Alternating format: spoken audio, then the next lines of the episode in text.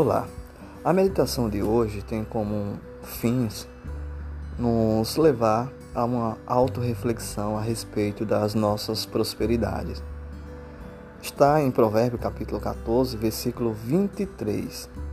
Quem trabalha tem com que viver, mas quem só conversa passará necessidade.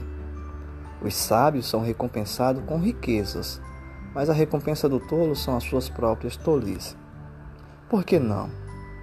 Abrir a palavra de Deus e buscar conhecimento e crescer na graça e na verdade.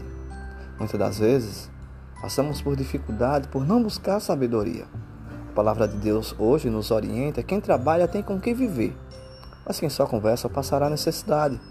Não adianta sentar na roda de amigos e apenas bater papo.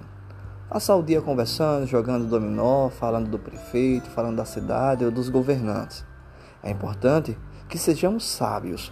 A palavra de Deus nos orienta. Os sábios são recompensados com riquezas, mas a recompensa do tolo são as suas próprias tolices. Nesse exato momento, que tipo de riqueza você tem alcançado? Que tipo de ganho você tem recebido? Pense nisso.